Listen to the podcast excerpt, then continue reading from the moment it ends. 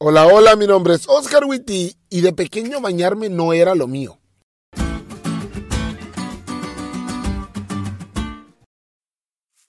Cuando estaba pequeño mi mamá me bañaba, obviamente, pero un día le dije, ya estoy grande, deja que me bañe yo solo, solo a los niños chiquitos los bañan sus mamás. Pero Oscarito, vos estás pequeño, dijo mi mamá aguantándose la risa. No, ya estoy grande. Pero a mis 5 años es increíble ver cómo un niño puede gastar tanta agua y aún así quedar sucio. Lo bueno es que no es así con Dios. La Biblia habla de purificación en muchas partes. Todos los servicios a Dios eran precedidos por una ceremonia de purificación que literalmente consistía en lavarse con agua de pies a cabeza. La purificación era importante porque simbolizaba la limpieza de pecados que solo se puede encontrar en Cristo. Dios no solo nos sana, nos salva y no solo nos perdona, nos limpia. Y quiero que veas la imagen que presenta el apóstol Juan en el conocidísimo primera de Juan 1.9. Jesús no solo es fiel y justo para perdonar nuestros pecados, sino también para limpiarnos de toda maldad. Si la regaste, pero vas y confiesas tus pecados con Dios, Él te perdona.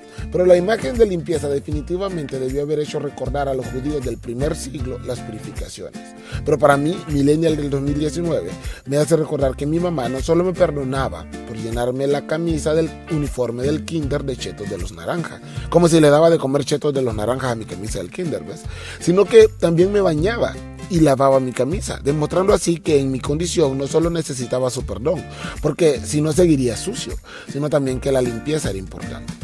En mi condición de pecador y así como terminé, no es suficiente el perdón de Dios. Conmigo Él va un paso más allá y me limpia de mis maldades, porque lo necesito.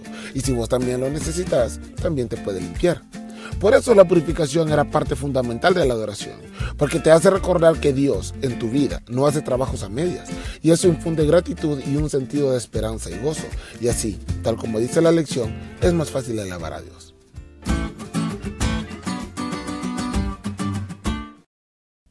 ¿Te diste cuenta lo cool que estuvo la lección? No te olvides de leerla y compartir este podcast con todos tus amigos. Es todo por hoy, pero mañana tendremos otra oportunidad de estudiar juntos.